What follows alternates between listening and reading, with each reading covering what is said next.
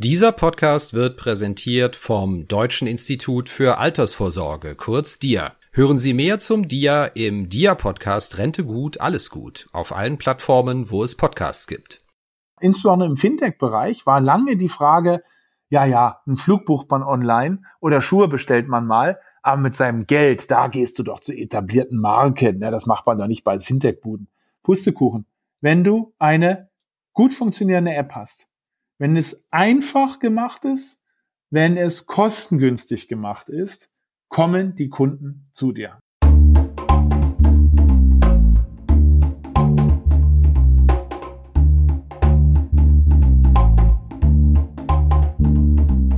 Finanzszene, der Podcast. Jeden Montag mit Gästen aus der Banken- und Fintech-Branche.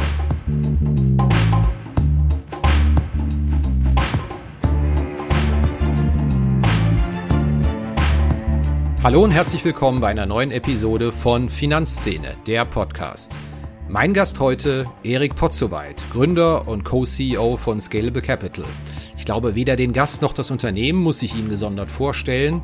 Es ist der Robo-Advisor Pionier, der Robo-Advisor Marktführer und seit Juni 2020 ist Scalable Capital auch als Neo-Broker aktiv. Der Anlass, warum wir uns unterhalten, das nächste große Funding, Scalable Capital ist das nächste Fintech-Unicorn in Deutschland. Nach einer Kapitalzufuhr von 180 Millionen Dollar beträgt die Bewertung jetzt 1,4 Milliarden Dollar. Darüber sprechen wir. Was ist denn da draußen los? Warum gibt es plötzlich so viele Mega-Fundings? WeFox, Trade Republic, jetzt Scalable Capital. Und natürlich auch über die Frage, wann denn der Robomarkt in Deutschland, der die Wurzeln des Scalable Capital Unternehmens darstellt, mal aus den Puschen kommt, nach Jahren des doch eher überschaubaren Wachstums. Mein Name ist Christian Kirchner von Finanzszene.de. Ohne große Umschweife, los geht's. Ja, hallo, herzlich willkommen, Herr Potzowait, beim Finanzszene-Podcast. Guten Tag, Herr Kirchner. Ja, eigentlich muss man sich in der Fintech-Branche ja duzen. Sie oder du? Was denn Ihr, Ihre bevorzugte Kommunikationsform oder deine? Äh, ja, also wir können uns gern duzen, machen wir in der Industrie so. Ich bei Journalisten warte ich immer ab, ob Sie es anbeten, sonst finde ich es immer ein bisschen übergriffig, ja. Aber wie, wie Sie möchten, ja. Du, Sie, ja. ja dann, dann machen wir es per Du, um in der Fintech-Branche nicht sozial auffällig zu werden. Super. Nicht, ja, genau, richtig, ja. Anlass unseres Gesprächs, unseres Podcasts ist Scalable Capital erhält 180 Millionen Dollar, wird auf dieser Basis jetzt mit 1,4 Milliarden Dollar bewertet. Herzlichen Glückwunsch zum Aufstieg in den Unicorn-Status erstmal. Ja, vielen Dank, vielen Dank.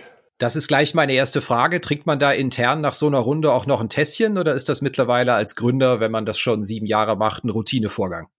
Also wir müssten es eigentlich machen, ja, ähm, öfter mal innehalten und ähm, ja, auf das zurückschauen und dann auch feiern.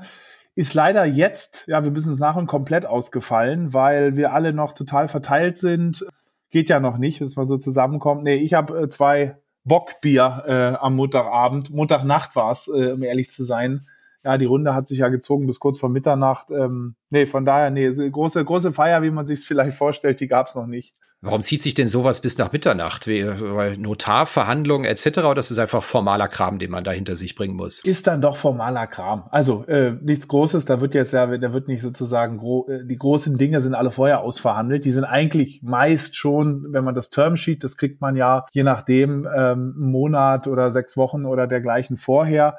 Da stehen eigentlich die Hauptpunkte drin. Nein, es ist dann äh, über die Jahre hat man ja schon eine ganze Reihe an großen und kleinen Investoren äh, angesammelt, die in verschiedensten Ländern hocken, mit verschiedensten Vollmachten und dann eine Vollmacht natürlich geben, dass man sie da vertritt, weil zu dem Notartermin ähm, soll ja nur eine ganz kleine Gruppe an Leuten erscheinen und nicht, nicht, nicht 20 Stück.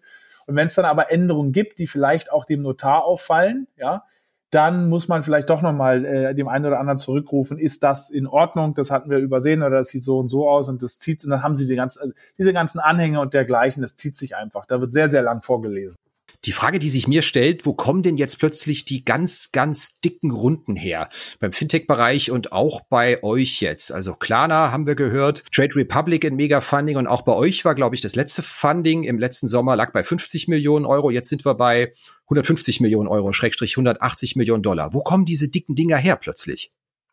Ja, ist eine sehr gute äh, Frage, ja, weil äh, äh du hast richtig beobachtet, sowas gab es ja früher eigentlich nicht. Also über 100 Millionen Runden, die, weiß ich, jetzt manchmal jeden Monat bekannt gegeben werden. Das gab es vor zehn Jahren nicht. Vielleicht innerhalb des Rocket Internet Universums, aber das ist eigentlich was Neues. Ich glaube, es ist eine Kombination.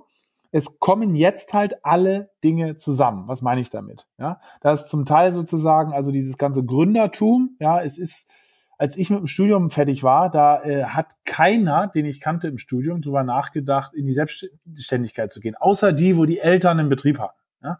Ansonsten wollten die alle zu großen Unternehmen oder Beratungen oder Banken oder dergleichen.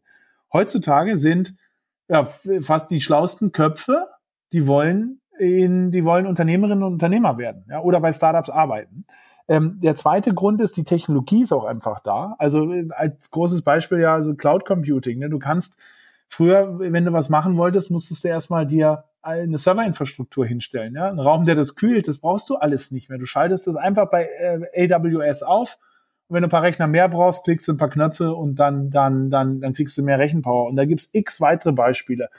Im, im, einfach die, die Supporting-Infrastruktur, die es ermöglicht, große Unternehmen äh, auf, aufzuziehen. Also was ich eigentlich beschreiben will, ist, nicht das Geld war zuerst da und dann kommen die Startups, sondern es ist jetzt einfach möglich, diese großen Unternehmen aufzubauen.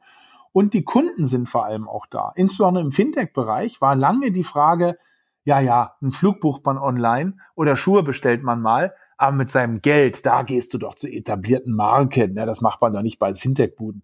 Pustekuchen. Wenn du eine gut funktionierende App hast, wenn es einfach gemacht ist, wenn es kostengünstig gemacht ist, kommen die Kunden zu dir. Ja, es hört sich einfach an. Ja? Also ich sage immer so, der, der Schlüssel zum Erfolg ist relativ einfach eigentlich. Mach eine Dienstleistung günstiger und besser. Ist dann tatsächlich zu machen, ist deutlich schwieriger. Aber dann kommen die Kunden und das entfacht das Ganze. Und wir sehen das ja, als ich damals gegründet habe mit meinen äh, Mitgründern ähm, und dann auf so Paneln saß, und dann wurde man gefragt, ja, jetzt nennt doch mal ein richtig erfolgreiches Fintech. Da fiel einem vor fünf Jahren eigentlich nur PayPal ein. Heutzutage gibt es da eine Reihe von, ein paar habe ich ja schon genannt, von riesengroßen Unternehmen, also ein anderes im Payment-Bereich, beispielsweise Adyen, ja. Also Adyen hat jetzt eine Marktkapitalisierung von 60 Milliarden Euro. Es gibt in Europa kaum eine Bank, kaum eine Bank, die, die so viel wert ist. Ja? Und das ist Unternehmen aus dem Nichts heraus entstanden. Also, long story short, ich glaube, das ist einfach die Kombination ähm, die Sterne sind dafür einfach allein, große Unternehmen in dem Bereich aufzubauen und großen, ja, äh, großen zukünftigem Erfolg folgt dann äh, oder geht großes Geld vorweg. Und das ist ja schon ein Geschäft, was Adyen da betreibt, das früher mal bei Banken lag, was aber als Nicht-Kerngeschäft definiert worden ist. Haben Banken dieses ganze Thema verpennt, Fintech, Payment etc. oder konnten die einfach nicht anders in ihren regulatorischen Fesseln und unter die Kapitalanforderungen? Ja, bei Payment ist es ganz interessant, ne? weil bei vielen anderen Sachen, da stimmt es schon. Da konnten sie, also man wirft doch keiner Bank vor, oh, ihr seid nicht in der im Cryptocurrency-Führerschaft gewesen. Das geht einfach nicht. Es, wäre unmöglich für die gewesen, im regulatorischen Umfeld, auch mit den Risiken verbunden, da eine führende Rolle äh, ganz am Anfang zu spielen.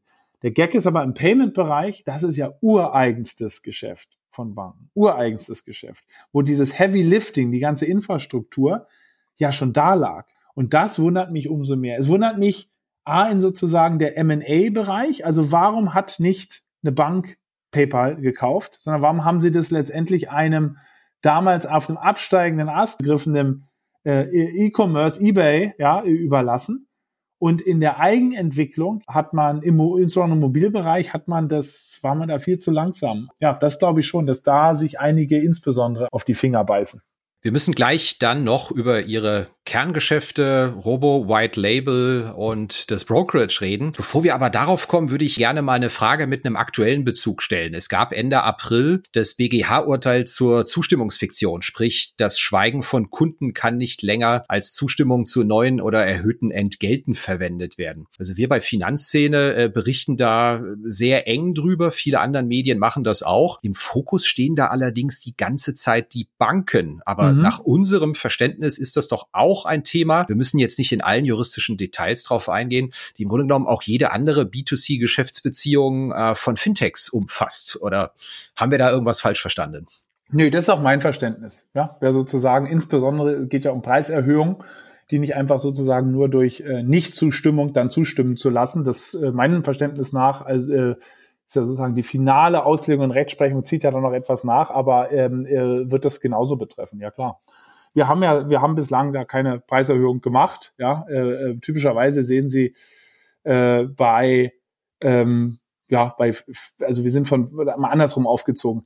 Unsere Geschäftsphilosophie war ja immer, unsere Services zu bepreisen. Ja, also man kann ja mit unterschiedlichen ähm, Pricing-Strategien in den Markt gehen. Ja, es gibt Unternehmen im ja, normalen Startup oder auch im Fintech-Bereich, die kostenlos reingehen und dann äh, erstmal viele Kunden aufbauen und dann später ein Preismodell, wenn sie dann, wenn die Kunden Gefallen gefunden haben, die diesen Service, was ich wöchentlich oder täglich nutzen, dann Preise einzuführen oder sogar zu erhöhen. Ähm, unsere Preisstrategie war immer eigentlich, bei uns gab es die Sachen immer sehr günstig, also günstiger als die Service-Dienstleistung bei den Banken, aber nie umsonst. Jeder Kunde zahlt bei uns. Es gab noch nie einen Kunden, der der sozusagen äh, Service kostenlos benutzt hat. War immer alles bepreist und ähm, ja, so war immer, so war sozusagen unsere Strategie. Ja, deswegen sind wir da sozusagen direkt weniger von betroffen als vielleicht andere. Ich weiß nicht, ob ich da Antwort drauf bekomme, aber ich werde ja dafür bezahlt zu fragen. Was ist denn der wertvollere Teil von Scalable? Der Robo-Teil oder der Broker-Teil? Ich würde sagen, insbesondere wenn man mal etwas in die Zukunft schaut, die Kombination. Ja, natürlich ist jetzt in den letzten, insbesondere in den letzten sechs Monaten, hat die, unser, dieses, dieses Neo-Broker-Offerte, ähm, die wir in den Markt gebracht haben, ein riesengroßes Momentum gehabt. Und hat auch zu dem sozusagen zum, zum maßgeblichen Teil, ja, äh, zu dieser Runde geführt, zu dem ja, zu der Nachfrage auch von internationalen Investoren, die sich diesen Brokerage-Markt, Neo-Brokerage-Markt anschauen, geführt. Das äh, sieht man bei uns immer Wettbewerben. Das ist schon ganz klar, das ganz, ganz große Momentum kam jetzt in, in den letzten, letzten halben Jahr über das Thema Neo-Brokerage.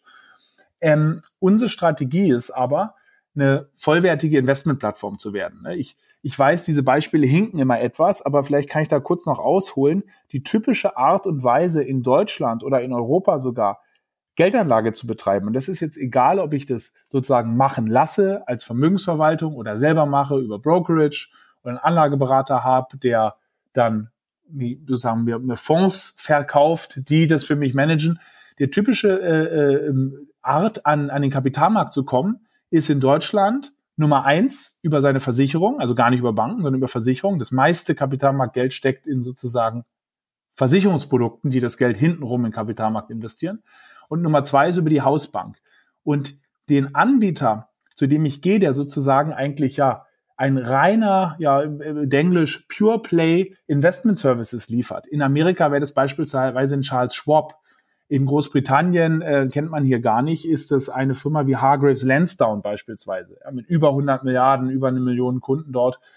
Solche Firmen, die gibt es in Kontinentaleuropa noch gar nicht so. Und unser Ziel ist, paneuropäisch so eine Investmentplattform aufzubauen. Also platt gesagt, wenn Sie ans Investieren denken, Sie denken daran, ETFs, Portfolio aufzubauen, zu besparen, Aktien zu kaufen, Kryptowährungen, egal was, und Sie wollen es entweder selber machen oder Sie wollen es machen lassen, dann sollen Sie an Scalable denken. Das ist die, das ist die Sicht. Und diese Vision, die macht das ganze Paket, glaube ich, attraktiv. Das heißt, äh, also ja, in, in Kurzform meine Antwort ist, Broker hat zu dieser Runde natürlich maßgeblich beigetragen, aber ähm, mal fünf Jahre in die Zukunft geschaut, ist es schon die Vision, da eine, ja, die führende, ich weiß, das hört sich immer ein bisschen äh, hochnäsig an, ja, aber schon äh, die führende Investmentplattform zu werden. Und ich muss zugeben, meine ersten Kontakte mit der Fintech-Branche waren auch dann tatsächlich 2014, 2015 mit dem Robomarkt, dem eine große Zukunft vorausgesagt worden ist. Wenn ich mir aber jetzt mal anschaue, wie die Assets tatsächlich sich entwickelt haben, die Statistik kennst du auch. Ja. 10, 12 Milliarden ganz Deutschland, Scalable als Marktführer, 3 Milliarden, glaube ich, war genau, die letzte genau, Wasserstandsmeldung. Genau, richtig, ja. Das ist ja jetzt auch wirklich gemessen daran, dass das Produkt oder die Klasse von Journalisten geliebt wird, von Verbraucherschützern geliebt wird, ein Wahnsinnshype drum war, tut sich da nicht sonderlich viel. Deswegen meine Frage, gibt's diesen Markt da überhaupt, den man sich ausgeguckt hat vor, vor sechs, sieben Jahren, auch mit der Gründung von Scalable? Weil irgendwie er kommt ja irgendwie nicht in die Gänge und scheint mir so zerrieben zu werden zwischen den ETFs und der tatsächlichen aktiven, provisionsstarken Beratung. Ist das zu ja. kritisch gedacht? Nö, ich meine, also teilweise ist so diese kritische Sichtweise schon angebracht, weil natürlich sozusagen äh, sehr, sehr große Euphorie war, als dieses Robo-Advice-Thema erstmalig 2015, 16 so größer diskutiert wurde. Teilweise ist es natürlich auch so, ich glaube, der Markt, der fängt jetzt richtig an zu zünden. Ja, also wir, wir waren eine ganze Zeit lang ja der Einzige, der überhaupt diese Milliardenschwelle erreicht hat. Und da gab es 30 Robo-Anbieter in Deutschland und die meisten sind eigentlich so versandet. Und jetzt sehen Sie aber schon, hier und da entstehen ebenfalls die oder zeigen sich die Robo-Advisor, die diese Milliardenschwellen äh, durchbrechen. Und ich glaube, dass sie natürlich jetzt im letzten Jahr war es gar nicht so ein idealer äh, Markt für Robo-Advisor. Das hat manchmal individuelle Gründe. Ja, wir hatten äh, in Teilen unseres Anlagemodells äh, waren wir unterm Benchmark in der Rendite. Ähm, aber teilweise war es auch so, dass die ähm, Brokerage einfach im letzten Jahr enorm beliebt war, weil die Leute wollten Einzeltitel. Die Einzeltitel-Stories waren einfach zu spannend. Ja, also und was wollen Sie denn mit einem Robo-Advisor? Das Ziel ist eigentlich langfristig.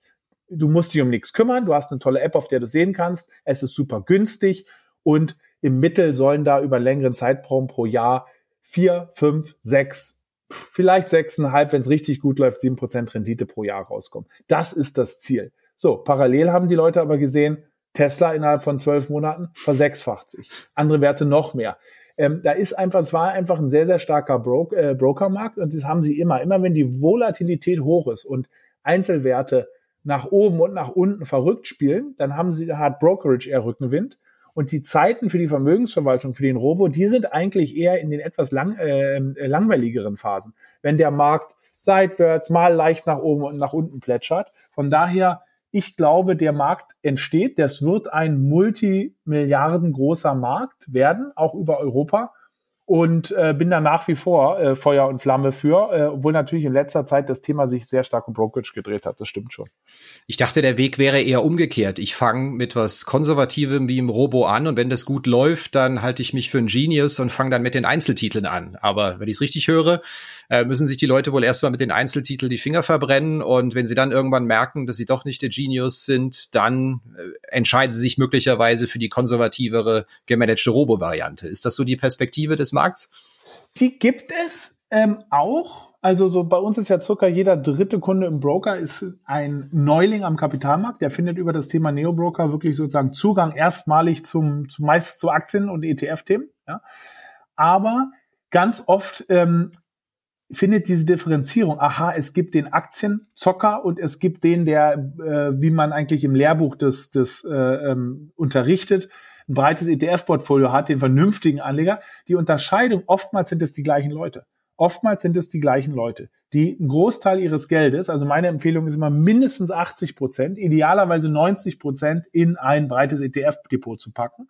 Und mit dem Rest hab da ruhig, ähm, ja, man kann ruhig sagen, etwas Spaß und mach dir ruhig ein einzelnes Depot aus. Probier auch Sachen aus, weil es zu was es nämlich immer führt, auch ich beschäftige mich ja mit Kapitalmarktthemen immer mehr, wenn man wenn man, wie man sagt, Skin in the Game hat, ja. Und ganz, in ganz, ganz vielen Bereichen sind das die gleichen Kunden. Also Kunden haben, es gibt nicht nur den Sparer und den Investor und den Aktientrader, sondern oftmals sind es Leute, die haben ein Tagesgeldpolster und dazu haben die noch eine Vermögensverwaltung und dazu haben sie auch noch ein Brokerkonto. Das würde ich sagen, ist wahrscheinlich zwei Drittel der Kundschaft, die wir haben.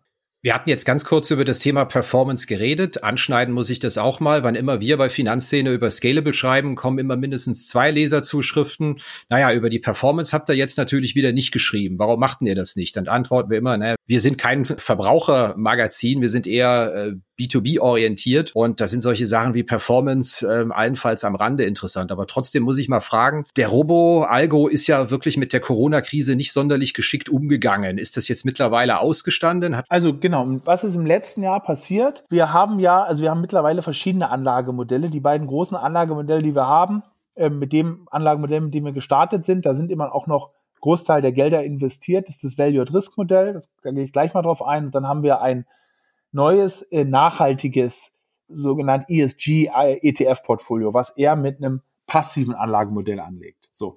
Das passive Anlagemodell, also die ESG-Komponente, ist sehr gut durch die Krise im letzten Jahr gekommen. Das Value at Risk, also dieses quantitative Risikomodell, hat unterdurchschnittlich abgeschnitten. Ja? Warum war das der Fall? Denn die Art, wie diese Krise gelaufen ist, war denkbar ungünstig für so ein quantitatives Anlagemodell. Also ich könnte jetzt, da könnte ich jetzt stundenlang drüber referenzieren. Die Kurzform ist eigentlich, wir sind aus einem sehr niedrigen Volatilitätsumfeld gekommen. Deswegen hatte das Modell recht hoch Aktien im Portfolio. Der Markt ist dann abgestürzt und das Modell hat angefangen, insbesondere im März und Mitte März Aktienquoten zu reduzieren. Und dann ist der Markt sofort, was eine gute Idee gewesen wäre, wenn der Markt noch weiter abgestürzt wäre, was typischerweise in Bärenmärkten nämlich passiert. Also der typische Bärenmarkt verläuft eher fünf, über 50 bis 60 Wochen und zwei Drittel der Kursverluste entstehen im letzten Teil des Bärenmarktes. Ja, das ist, wenn man die rein Finanzstatistik sich mal anschaut. Jetzt war bei, bei dieser Krise alles umgekehrt. Das war die, der schnellste Absturz jemals. Es ging eigentlich drei, vier Wochen nach unten und dann wieder sofort nach oben. Und da wird ein Anlage, so ein quantitatives Anlagemodell das hat sich damit nicht gut vertragen und hat dann zwar auch wieder Aktien aufgebaut, die Verluste dann auch insbesondere natürlich jetzt seit Jahresanfang sehr schön sozusagen wieder, wieder aufholen können. Aber im letzten Jahr ist man dann einfach hinterhergelaufen. Ne? Man, kann, man ist viel zu spät wieder in die Aktien reingegangen. Und daher kam sozusagen die, ähm, eine Performance raus, die, die unter, unter der Benchmark war. Wie haben sich die Kunden verhalten? Ähm, gab natürlich viele Nachfragen. Wir wollten haben oder haben dem begegnet mit äh, Aufklärung, direkt mit dem Kunden gesprochen, ähm, viel Content darüber veröffentlicht. Gab natürlich auch Kunden, die gegangen sind. Summa summarum, wo stehen wir jetzt? Wir stehen jetzt wieder bei nach Kundenanzahl und auch nach Kundenassets nach einem All-Time-High. Sind natürlich auch neue Kunden wieder reingekommen.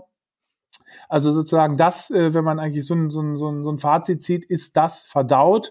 Aber natürlich äh, die Underperformance im letzten Jahr, die man hatte, ja, die, äh, die steht erstmal zu Buche. Die, die äh, geht ja sozusagen auch nicht mehr weg. Man revidiert ja die Vergangenheit da nicht. Jetzt haben wir uns dem Thema Anlagekultur schon ein Stück weit angenähert. Scalable Broker ist der zweite wichtige Geschäftszweig, über den wir jetzt geredet haben, nachdem ihr viele lange Jahre Robos und White Label da gemacht habt. Meine offene Frage, wann ist denn die Idee gereift, eigentlich mit einem Broker an den Start zu gehen? Weil wenn ihr im Juni 2020 gestartet seid, dann müsstet ihr ja eigentlich damit losgelegt haben mit den Planungen lange bevor dieser für viele doch sehr überraschende Trading Boom eingesetzt hat. Oder hattet ihr den auf dem Zettel im Sinne von, da kommt was, da wächst was und da wird die Wertpapierbegeisterung bald kommen. Ja, also die, die Entscheidung haben wir oder die äh, ganz konkreten Überlegungen haben wir 2018 getroffen und haben das dann auch ähm, Herbst 2008 oder kurz, äh, ich glaube Q4 2018 unserem Board präsentiert und die haben das dann auch abgenickt. Ähm, und dann richtig losgelegt haben wir dann aber erst Frühjahr oder Mitte 2019. Das heißt, das konkrete Projektteam war dann tatsächlich erst zusammengestellt, äh, äh, ja, so knapp ein Jahr vorher. Es hat dann sozusagen also ein Jahr gedauert, um diesen Broker zu entwickeln. Aber die Entscheidung ist eigentlich anderthalb oder anderthalb bis zwei Jahre vorgefallen. Ähm, ja, warum haben wir das gemacht? Wir haben diesen riesen Börsenboom ja, und Corona. Die Leute sind zu Hause eingesperrt und der Aktienmarkt klettert und klettert. Das haben wir natürlich nicht vorausgesehen. Der allererste Grund war lustigerweise, wir haben es gemacht, weil wir es konnten. Und zwar, was meine ich damit? Vermögensverwaltung und, und Broker sind zwar ähm, zwei unterschiedliche Dienstleistungen, die Infrastruktur hinten dran ist aber relativ ähnlich, ist relativ ähnlich, ja, in der Art und Weise, wie sozusagen, wenn man so will, die, ja, die, die Leitungen da liegen, ja, zu den Börsen, zu den Depotbanken, zu allen Sachen, die sich um Steuern dergleichen dreht. Ähm, und von daher, also Brokerage ist nochmal eine Nummer komplizierter, weil man so viele Finanzinstrumente hat. Ja, also in der Vermögensverwaltung haben wir im Portfolio 10 bis 15 ETFs. Jetzt haben wir, ähm, ich glaube, 15.000 Wertpapiere, nämlich Aktien, ETFs äh, und, und Fonds auf der Plattform. Und wenn wir Derivate einführen, dann hat man relativ schnell mal eine halbe Million Instrumente auf der Plattform. Ähm, das ist also sehr viel, sehr viel weitreichender. Aber ähm, ja, wir haben es entschieden damals, wenn wir gesagt haben, die hatten halt die Vision, wir wollen eine Investmentplattform sein. Invest, weil wir es immer auch gesehen haben, unsere Vermögensverwaltungskunden vorher schon ähm, da haben 80 Prozent der Kunden, die in der Vermögensverwaltung sind, die haben schon ein Brokerkonto, halt woanders gehabt. Das sind Leute, die sind einfach am Kapitalmarkt interessiert und die lassen manches verwalten in dem ETF-Depot. Die sagen, Mensch, für mich ist eigentlich Broker, äh, Robotweiser ist für mich die einfachste Art, an ein breit diversifiziertes ETF-Depot zu kommen. Wird für mich gemacht. Ich habe eine tolle App, wo ich sehen kann, ist günstig. Äh, und die haben nebenher aber ein Brokerkonto. Und dann haben wir gesagt, dann ziehen wir das ebenfalls auf die Plattform. Und wir haben natürlich auch daran geglaubt, weil wir es selber in der Vermögensverwaltung gesehen haben, dass man mit neuer Technologie, insbesondere Technologie, die sehr stark auf die Benutzbarkeit am Mobiltelefon geht und einem günstigeren Pricing als das, was im Markt existiert, dass man da sehr, sehr, sehr viel bewegen kann. Ja, und das war, das war so die, das waren so die Entscheidungspunkte. Ja, hier geht's gleich weiter mit unserer Rubrik Blitzrunde. Zehn spontane Fragen, zehn spontane Antworten. Bevor wir dazu kommen, aber nochmal ein herzliches Dankeschön an den Sponsor dieser Episode. Das ist das Deutsche Institut für Altersvorsorge, kurz DIA. Hören Sie mehr zum DIA im DIA-Podcast Rente gut, alles gut. Der Podcast informiert Sie alle zwei Wochen über aktuelle Entwicklungen rund um Altersvorsorge, Studien zum Sparen und was im politischen Berlin dazu passiert ist. In den aktuellen Folgen geht es um den Boom bei grünen Geldanlagen, warum Millionen Rentner von einer Doppelbesteuerung betroffen sind und wie eine Spar-App für die Altersvorsorge aussehen sollte. Abonnieren Sie Rente gut, alles gut auf allen Plattformen, wo es Podcasts gibt. Link zum Podcast gibt es auch hier direkt in den Notes zu dieser Episode oder auf www.dia-vorsorge.de. Kommen wir zur Rubrik Blitzrunde. Zehn spontane Fragen, zehn spontane Antworten. Du hast Zeit und Lust? Ja, gerne.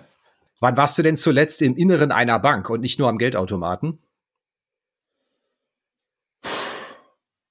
Ja, ich, also also du, du, siehst, wie lange ich überlegen muss. Ich würde mich aus dem Fenster lehnen und sagen, zehn Jahre nicht mehr. Ich, das ist kein, ich, ich, weiß auch nicht, ob ich jemals wieder, ob es einen Grund geben wird, da jemals wieder reinzugehen. Äh, wie zahlst du denn im Supermarkt? Barkarte, Smartphone, Apple Watch? Am liebsten zahle ich mit äh, Kreditkarte und zwar einfach dieses Ping auflegen. Das ist, ich mag es, dass es schnell geht. Ja, ich äh, fühle mich immer verantwortlich den Leuten, die hinter mir stehen, wenn, wenn man da zu lang äh, und es geht mittlerweile ja schneller als Bargeld. Äh, von daher dieses Ping unter 50 Euro ohne, ohne Nummer eintippen, das ist mein Liebstes. Hast du deine allererste Bankverbindung noch? Muss ich nachschauen. Das ist ein Postbankkonto, wo meine Oma damals immer äh, Taschengeld eingezahlt hat. Ich würde sagen, es gibt eine sehr hohe Wahrscheinlichkeit, dass das existiert. Wenn die Oma, vielleicht hat die sogar eine Lastschrift damals eingerichtet, vielleicht, vielleicht ist, vielleicht ist das, muss ich einmal gucken, vielleicht ist da viel drauf, ja. Ich weiß, dass du auch äh, gelegentlicher Leser von uns bei Finanzszene bist. Was war denn der größte Quatsch oder Dreh, den wir je geschrieben haben, über den du dich richtig geärgert hast? Über den ich mich richtig geärgert habe. Oh, das erwischt mir jetzt dem falschen Fuß. Also äh, lustigerweise, es, es klingt wie Honig um den Mund schmieren. Also äh, äh, ist immer so das Erste, was man am Morgen liest. Ja, man liegt noch halb im Bett und das ist immer so schön, äh, schön, kann man immer schon so schön ähm, runterscrollen. Den größten Mist, den ihr geschrieben habt es war bestimmt vom Kollegen Doms und nicht vom, vom Christian Kirchner. Das kann ich, da, da bin ich auch lieber ganz sicher. Oh, super Antwort. Kommst du eigentlich noch zum Surfen oder holst das Brett nur noch raus, wenn Journalisten fragen, können wir einen Fototermin mit dem Brett machen? Ja, äh, ich komme ab und zu noch zum, zum Surfen. Ja, ich bin sozusagen, bin ja teilweise auf Norderney, so eine Insel in der Nordsee aufgewachsen. Da sind wir ab und zu noch und da komme ich dann zum Surfen, aber ja, natürlich viel weniger als früher. Als ich da früher ganz gewohnt habe, war ich äh, an jedem Tag zu jedem Wetter draußen. Nee, das, das klappt jetzt leider nicht mehr. Ja. Ich war jetzt sie, über die sieben Monate im Winter in Berlin, da ging gar nichts. Ja. Außer, ah, doch, zweimal Müggelsee, das ging noch. Ja, äh, wenn ich die Biografie richtig recherchiert habe, dann sehe ich die Stationen Kiel, Warwick, Norderney, Berlin, London, Frankfurt, München. Wo ist denn der Ort, den du Heimat nennen würdest? Also Berlin ist natürlich sozusagen meine Heimat, also meine Familie, wo noch meine Eltern dergleichen, aber mein, meine ganz große Heimat und mein Happy Place ist tatsächlich Norderney. Also wenn ich dahin fahre, da ist auch, wenn ich hier, wenn ich da bin, da interessiert keinen. Die verstehen, die wissen das auch, Scalable Dings, das ist denen alles wurscht. Da bin ich immer noch genau wie früher und da setzt man sich hin und äh, ja, äh, trinkt einen oder auch zwei oder drei und ist bei den alten Freunden, muss ich da auch nicht erklären. Ähm, das ist wirklich so eigentlich, das ist, das ist meine, meine, meine, meine, eigentlich meine größte Heimat und mein Happy Place. Ja. Wann hatte ich denn zuletzt ein Produkt oder eine App mal so richtig geflasht, dass du gesagt hast, wow, die haben es richtig clever gelöst?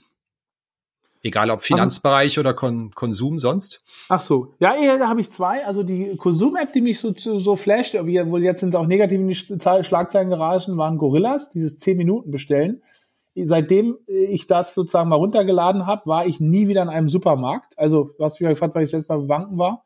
Ich finde es einfach genial mit diesen zehn Minuten, weil ich habe dieses Lebensmittel bestellen ging schon früher, aber da musstest du ja immer angeben, dass du erst, ob du Samstag zwischen neun und elf Uhr dreißig zu Hause bist. Ja, das weißt du doch am Mittwoch noch nicht. Ja, also äh, und das ist dieses, es ist eine Viertelstunde später da, das ist super. Und im Finanzbereich muss ich ganz ehrlich sagen, ähm, finde ich eine eine App, Schrägstrich eine Firma, die wirklich den Leuten so viel Geld spart, ist immer noch TransferWise oder Wise, wie sie sich nennen. Ja? Also ich kenne lustigerweise immer noch nicht so viele. Leute, wenn ihr irgendeine Überweisung über, äh, ins Ausland macht, macht das bloß nicht im Online-Banking. Da zahlt ihr zwei bis fünf Prozentpunkte. Macht das, äh, da, ihr könnt nie so viel Geld sparen. Also mit keinem Fintech der Welt kann man so viel Geld sparen wie mit TransferWise. Ja, also Wahnsinn. Ja. ja, hier unser Podcast wird jetzt langsam zum Empfehlungspodcast. Du ja. lobst TransferWise, der Mohammed Charur hat die DKB und Penta letztens gelobt. Äh, fragt mich langsam, ob das schon geplant ist. Aber gut, nein. Ja, ich krieg äh, da nichts von dir. Ich kenne zwar den Gründer, aber aber hab da auch nie keine keine keine Aktien und nix. Äh, äh, äh, aber äh, nö, man muss ja auch mal mal fremd loben und nicht nur sich selber. Ne? Ja. Sehr schön. Hast du zuletzt ein Buch gelesen, einen Podcast gehört oder eine Netflix-Serie geguckt? Äh, ja, alles, alles drei, ja. Dann empfehle jetzt eine unseren Hörern einen Podcast, ein Buch oder eine Netflix-Serie. Also Buch, äh, viele werden denken, das ist eine alte Kamelle. Ich bin so ein Spätentdecker. Ich habe jetzt angefangen, Christian Krach zu lesen. Ja, äh, ähm, kannte den Namen immer und habe dann, äh, ja klar, Faserland und Eurotrash und das Ganze gelesen und muss sagen, ich habe mich dermaßen amüsiert. Also gerade Faserland, also fand ich, äh, ja, fand ich irgendwie genial. Obwohl es natürlich jetzt, also ich hatte, er hat vor 25 Jahren den, den Weltruhm damit gehabt oder den Deutschlandruhm. Also, aber ja, bin so ein Spätentdecker. Einfach mal lesen, wie es auf der Nachbarinsel da in der Nordsee aus abgegangen ja, richtig, ist. Ja, genau. Wie die, äh, wie die Posh Kids mit den hochgeklappten Polohemdkragen, dass äh, äh, die Poppers auf Sylt das machen. Ja. Die gibt's auf Norderney nicht, oder? Äh, weniger, ne? Nein, ist weniger Porsche. Ist aber auch, hat sich auch, also wie überall, ne, es hat's angezogen in Preisen, aber ist, ist, nee, ist nicht, ist nicht ganz so wie Sylt, nee, nee. Letzte Frage der Blitzrunde. Jetzt darfst du mal eine Führungskraft loben. Wer hat dich denn sehr geprägt in deiner Karriere und wem bist du da zu großem Dank verpflichtet? Also, das ist ähm, mein Chef von Goldman Sachs früher. Der äh, Philipp Holzer heißt der. Ja, das war sozusagen noch der Chef vom Jörg Cookies, ja, der jetzt ja Finanzministerium sitzt, der hat sozusagen, also in dessen Teams, natürlich sozusagen in den Teams, die er da hatte, bei dem habe ich gearbeitet und der hat mich, äh, der hat mich immer sehr gefördert, sehr geprägt, ja, und war auch bei uns als Business Angel äh, engagiert und ähm, der war auch ein großer Sportfan, er hatte eine Fußballmannschaft bei GS gehabt, da durfte ich mitspielen und ähm, ja, mit dem habe ich mich sehr gut verstanden und äh, ja, der hat immer an uns geglaubt und äh, würde ich sagen, das ist schon ein äh, in meinem Berufsleben eine prägende Figur gewesen. Ja. Super, Blitzrunde ist damit beendet. Wir waren zuvor beim Thema Brokerage und dem Start des Scalable Brokers im Sommer 2020, der ja, äh, wenn ich dir richtig verstanden habe, richtig Momentum hatte naheliegenderweise übers Wertpapiergeschäft. Dazu muss ich aber mal die Frage stellen, hast du da oder habt ihr da nicht die Sorge, dass diese ganze Brokerage-Kiste doch stark prozyklisch ist? Also die Vergangenheit zeigt ja immer wieder, dass die Wertpapierbegeisterung, wenn es dann doch mal ein ausgeprägten Bärenmarkt ist, ungefähr genauso schnell wieder verschwindet, wie sie vorher gekommen ist. Ähm, besteht diese Gefahr jetzt nicht? Ist das ein säkulares, strukturelles Ding, ähm, was wir im Brokerage sehen, wie viele Leute behaupten? Ich habe da immer noch eine gewisse Grundskepsis.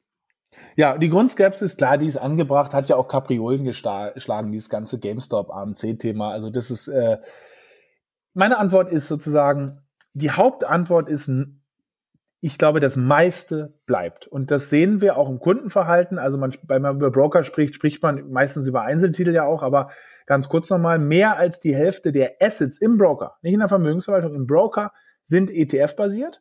Und bei uns haben 60 Prozent der Kunden haben oder über weit über 50 Prozent haben den ETF-Sparplan.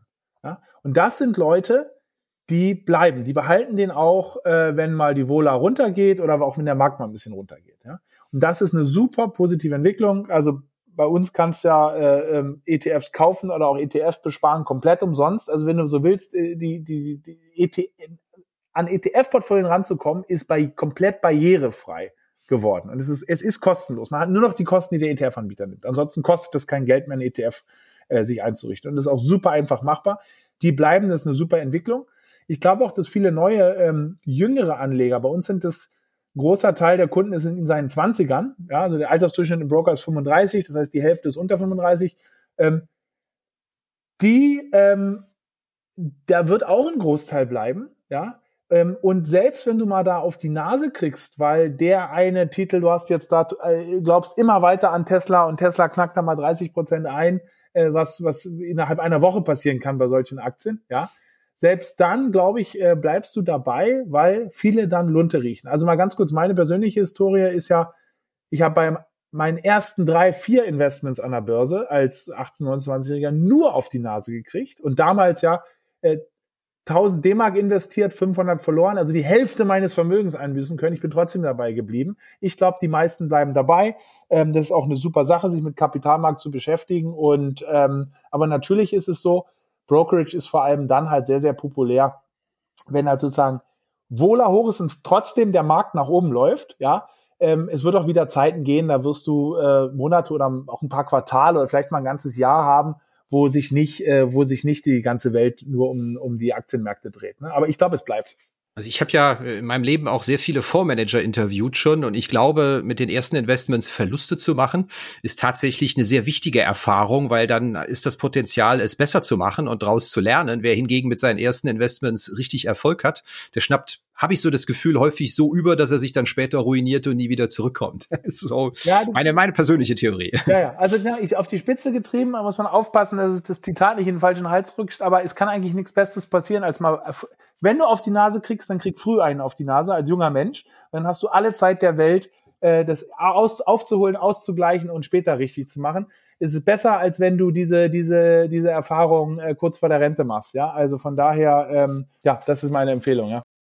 Wie war denn so dein persönliches Empfinden in dieser Corona-Krise? Also als Finanzjournalist schreibe ich seit 20 Jahren drüber, Krisen, Kaufchance und es wird alles langfristig wieder aufgeholt. Aber Mitte März, wenn ich da so manchmal äh, morgens auf dem Weg zum Bäcker auf dem Handy die Nachrichten zur Corona-Lage gelesen habe, da dachte ich schon, eieiei, also äh, Kauflust hatte ich da nicht und eher existenzielle Sorgen über meine Selbstständigkeit. Wie war das bei dir äh, ja. damals oder im Unternehmen?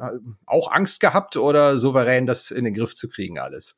Also da sprichst du einen ganz, ganz, ganz interessanten Punkt an, Christian. Und zwar, in der Theorie ist dieser Ratschlag, wenn es, also man kennt ja diese ganzen Sprichwörter, wer sich äh, kaufen, wenn die Kanonen donnern. Oder äh, die Warren Buffett hat Strategie natürlich auch, äh, gute Unternehmen sich rauszusuchen. Und es gibt immer wieder Phasen, da hat der andere Anleger haben dann einfach Angst und gute Unternehmen sind dann genauso gut wie vorher, aber kosten nur noch die Hälfte, dann schlägt er zu. So. Und dann schlägt er massiv zu.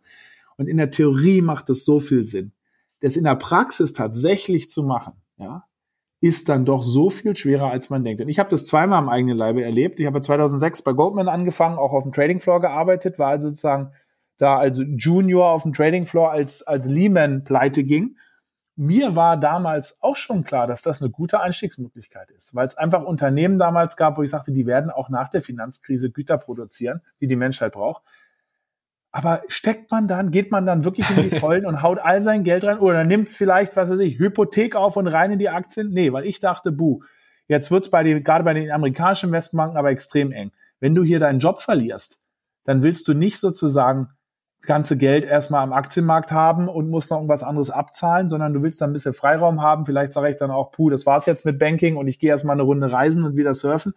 Und das sind genau die Überlegungen. Und dann hast du eine Familie und hast da auch Sachen. Das ist also, was in der Theorie sinnvoll ist, Risiken zu übernehmen, wenn, an, wenn Volatilität hoch ist, ist in der Praxis dann doch zehnmal schwieriger, ja, wenn man mit Haut und Haar da rein muss. Und es hat sich aber in beiden Krisen dann doch gezeigt, dass es die richtige Strategie ist. Also wer kann, wer die Nerven dafür hat, ja, und wer da sozusagen ähm, ja, weiß, dass er über den Teller schauen muss, der muss eigentlich in solchen Situationen, ja, der muss in aus solchen Situationen äh, Profit schlagen. Das Problem ist bloß, man steigt ja im Nachhinein, denkt man immer, ach, wäre ich da unten eingestiegen. Man steigt zu einem niedrigen Kurs ein und dann kann es von diesem niedrigen Kurs immer nochmal 30 oder 40 Prozent runtergehen. Und das muss man aushalten können. Das braucht schon Nerven aus Stahl, ja. Ich muss zugeben, mir fehlt ein wenig der europäische Überblick, aber wir haben es eben schon mal kurz angeschnitten. Da hattest du gesagt, es gibt einfach nicht so viele Investmentplattformen. Aber die Frage, die auf der Hand liegt, und die habe ich hier auch in den letzten Podcasts schon an den Gästen von äh, Flatex und von dem Trade Republic Investor Ingo Hillen gestellt. Warum sind denn da die Deutschen so auf Expansion in Europa? Also äh, Scalable Capital möchte Europa erobern. Flatex ist schon in vielen Ländern, will europäisch wachsen. Trade Republic forciert jetzt die Expansion? Sind die anderen Länder zu blöd, eigene Neo-Broker an den Start zu bringen? Oder warum ist das so eine deutsche Spezialität? Liegt das daran, dass wir so einen großen Kernmarkt haben und man von hier leichter raus kann? Die Theorie höre ich am häufigsten. Ja, also ich habe da ein paar Hypothesen. Ob das genau die Wirklichkeit abbildet, weiß man ja nie. Manchmal können so Sachen auch einfach irgendwie, ja, am Anfang Zufall, dann hat es so eine Pfadabhängigkeit, aber ich, ich bete mal meine Hypothesen runter. Also, grundsätzlich ist es immer gut, sozusagen für ein junges Unternehmen, das schnell wächst, wenn es in einem Markt startet, der groß ist, aber der fragmentiert ist. Und das ist halt in Deutschland, wo man sozusagen keine Powerplayer hat, wie einen, also ich, der Suchmaschinenmarkt ist groß, aber es ist halt, der gehört Google und es ist brutal schwierig, gegen die anzukommen. Ähm, man kann sie, könnte sich, man kann sich in Märkten viel besser behaupten, wo es 500 oder 2000 äh, Mitspieler gibt, wo eigentlich kaum jemand größer als 10, 15 Prozent Marktanteil hat. Und so sieht in Deutschland der Finanzmarkt aus. Ja, der ist groß. Ist, wir sind die größte Volkswirtschaft. Und nach Großbritannien der zweitgrößte Finanzmarkt. Jetzt ist Großbritannien sogar raus. Also wir sind der größte Finanzmarkt in Kontinentaleuropa. Ja. Und der Markt ist extrem fragmentiert. So fragmentiert wie in keinem anderen Land. In den meisten anderen Ländern. Ja. Frankreich, Holland, Italien da machen die Top zwei oder drei Banken machen wahrscheinlich 70, 60, 70, 80 Prozent des Marktes aus. Das ist hier nicht der Fall. Ähm, und dann ist es natürlich, und dann entwickelt so ein Momentum. Ja, Deutschland ist auch, obwohl wir immer schimpfen und sagen, oh, wir schaffen das nie gegen Silicon Valley, Deutschland ist ein gutes Gründerland. Ist ein extrem gutes Gründerland. Ich würde sogar sagen, dass ähm, Nummer eins ist immer noch Amerika.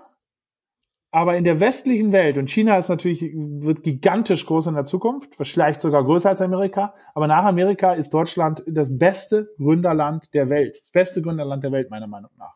Ja? Und ähm, wenn du diese Sachen sozusagen zusammenträgst und dann entwickelt das halt Momentum. Ne? Das ist ja auch, ähm, ähm, es geht ja auch immer um Vorbildrollen. Wenn du mal siehst, boah, die da aus Berlin, boah, die habe ich doch vor zwei Jahren getroffen, da haben die noch um zu, so zusammengesetzt, bauten Ikea-Tisch rumgesessen, äh, die Rotznasen. Jetzt sind die, haben da, was ist ich, XY-Investor aus dem Silicon Valley und dies und jenes und Milliardenbewertung. Ja, dann schaffe ich das auch. Ja, und, und dies, das, dieses Feuer wird, glaube ich, jetzt entfacht. Und ähm, ja, das ist, das würde ich so als als als Grund beschreiben. Ja. Das hattest du Deutschland, ähm, ist ja auch mal schön, das mal zu hören, über den grünen Klee gelobt als Gründerland. Ich habe aber in dem Interview auch gelesen, dass du Berlin als eine wahnsinnig geniale Gründerstadt bezeichnet hast. Warum sitzt denn dann Scalable in München? Ihr habt jetzt, glaube ich, im März mal eine Niederlassung oder einen Standort in Berlin eröffnet, aber warum denn dann München, was ja die teuerste Stadt ist, glaube ich, auch was die Lebenshaltung angeht, und nicht Berlin? Ja, also München ist ein bisschen historisch geschuldet, sozusagen die Kerngründer, also der Florian und der Professor Mitnick, die waren halt in München. Ich war der Einzige, der in Berlin war. Und wir haben insbesondere am Anfang sehr stark profitiert über die Connection zur Uni, zur LMU, wo der Stefan, der Professor Mitnick da Professor ist. Also da äh, großen Teil des Anfangsteams kam daher und haben dann da gegründet. München, da ist die Bürokratie führt, äh, funktioniert auch sehr, sehr gut. Also ähm, äh, wir haben ja sozusagen unseren Antrag da bei der BaFin, aber auch bei der Bundesbank in München ja, eingereicht. Also von daher, München ist ein sehr guter Standort. Das haben ja auch andere große Tech-Konzerne, Google, Amazon und dergleichen, in München ihre, äh, oder Siemens, ja, sozusagen 200 Jahre altes Berliner Startup ist ja auch in München. Aber long story short, München ist sehr, sehr gut. Wir erleben jetzt halt, dass wir so ein bisschen an die Decke stoßen. Ähm, wir wachsen jetzt halt wahrscheinlich Jahresende über 400 Mitarbeiter, sehr viele Techies du, die Leute wollen halt auch eine Alternative, ne? dass du denen viele Fragen nach Berlin, ja, ähm, wollen nach Berlin und deswegen war es einfach an der Zeit, wir hätten es eigentlich schon vor ein paar Jahren machen müssen, äh, Berlin anzubieten. Also wir haben jetzt eigentlich, wenn du bei Scale arbeiten willst, hast du drei Möglichkeiten. Du kannst komplett remote arbeiten, du kannst nach München kommen oder du kannst nach Berlin kommen. Also du kannst sozusagen auswählen zwischen Bergen und Dings und die Münchner Style als Stadt oder du kannst sagen, komm, ich hier Joggingbuchse an und ins Berliner Büro. Ne? Letzte Frage. Vielleicht kannst du unseren Hörern und auch uns als äh, Journalisten bei Finanzszene noch ein paar Hausaufgaben mitgeben. Über welches Thema wird denn zu wenig gesprochen, geschrieben? Welcher Trend ist unterschätzt? Gibt es da überhaupt noch was Unterbeleuchtetes in der Fintech- oder Robo-Welt, was so vielleicht dein Leib- und Magenthema ist, wo du denkst, oh Mensch, da haben die Leute die Dimension noch nicht verstanden, was da passiert? Gibt's da was? Hm, ja. Es gibt da was. Äh das hört sich ein bisschen esoterisch an, wenn ich darüber rede, weil es, ich, du kriegst jetzt nicht sozusagen eine Antwort hier, äh, äh, dezentralisierte XY-Software, äh, sondern ich glaube, was oft unterschätzt wird, ist, ähm, irgendeine neue, gibt eine neue Business-Idee und dann schaut man drauf und sagt, ach, das gibt's doch eigentlich schon. Was denn da jetzt das Besondere? Und zwar in der, in dieser sozusagen online, gerade in der App-basierten Welt, gibt es einfach die Möglichkeit, für eine bestimmte Demografie oder für einen bestimmten Use Case, nenne ich es jetzt mal, eine Lösung zu entwickeln im Fintech oder auch generell im Startup-Bereich, die nur für diese spezielle Demografie oder für dieses spezielle sozioökonomische Publikum da ist und deshalb, weil sie so genau zugeschnitten ist, er erfolgreich sein kann. Ja? Ähm, ich nenne mal ein Beispiel, mir ist klar, Beispiele hinken immer ein bisschen, aber ähm, Facebook.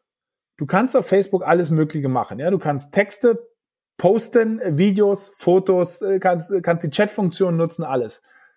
Trotzdem nutzen Leute Facebook nicht für alles, sondern, obwohl alle auf Facebook sind, sondern nutzen für Nachrichten mit Freunden meistens WhatsApp. Nutzen für das Posten von Texten oder Artikeln oder Diskussionen von ökonomischen und politischen Themen, zum Streiten kann man auch sagen, meistens Twitter. Zum Posten von Fotos, insbesondere die dich besonders toll oder äh, wie auch immer darstellen lassen, Instagram. Ja, also was ich sage ist, du könntest alles auf einer Plattform machen, aber die Leute machen es nicht, sondern weil ein bestimmter Rahmen für einen bestimmten Use Case, für eine bestimmte Demografie geschaffen wurde, eine andere App dafür zu benutzen. Und ich glaube, dieser Trend, der wird sehr stark auch in den Fintech-Bereich oder ist schon da. Man wird dann später auf was raufschauen und sagen, ach Moment mal, also hier, weil ich, ich ziehe mir jetzt irgendwas aus der Hüfte. Überweisung und dann mit einem Emoji versehen und Dings. Also man, kannst du Überweisung auch bei, bei der Copa am Online-Banking machen. Was ist hier dran das Tolle? Und auf einmal fängt das Feuer in einer bestimmten Gruppe und kann innerhalb dieser Nische dann trotzdem sehr, sehr erfolgreich werden. Also wie gesagt, hört sich ein bisschen schwammig an, was ich beschreibe, aber ich glaube, das wird oftmals unterschätzt, ähm, dass sozusagen dieses, äh, dass das Internet erlaubt, ähm, halt, weil ich nicht lokal bin, ich muss nicht in die Sparkasse im Ort, muss für alle in dem Ort da sein, ja, sondern ich kann im Internet etwas etablieren, was weltweit eigentlich oder europaweit für eine bestimmte Art von Leuten, für bestimmte Benutzung und Use Cases da ist. Äh, ich glaube, das, das wird oftmals falsch erkannt und falsch beschrieben. Ja, das war's wieder mit dieser Episode von Finanzszene, der Podcast. Wir sagen an der Stelle nochmal herzlichen Dank an den Sponsor dieser Episode. Das ist das Deutsche Institut für Altersvorsorge. Abonnieren Sie den Dia-Podcast Rente gut, alles gut auf allen Plattformen, wo es Podcasts gibt. Vielen Dank.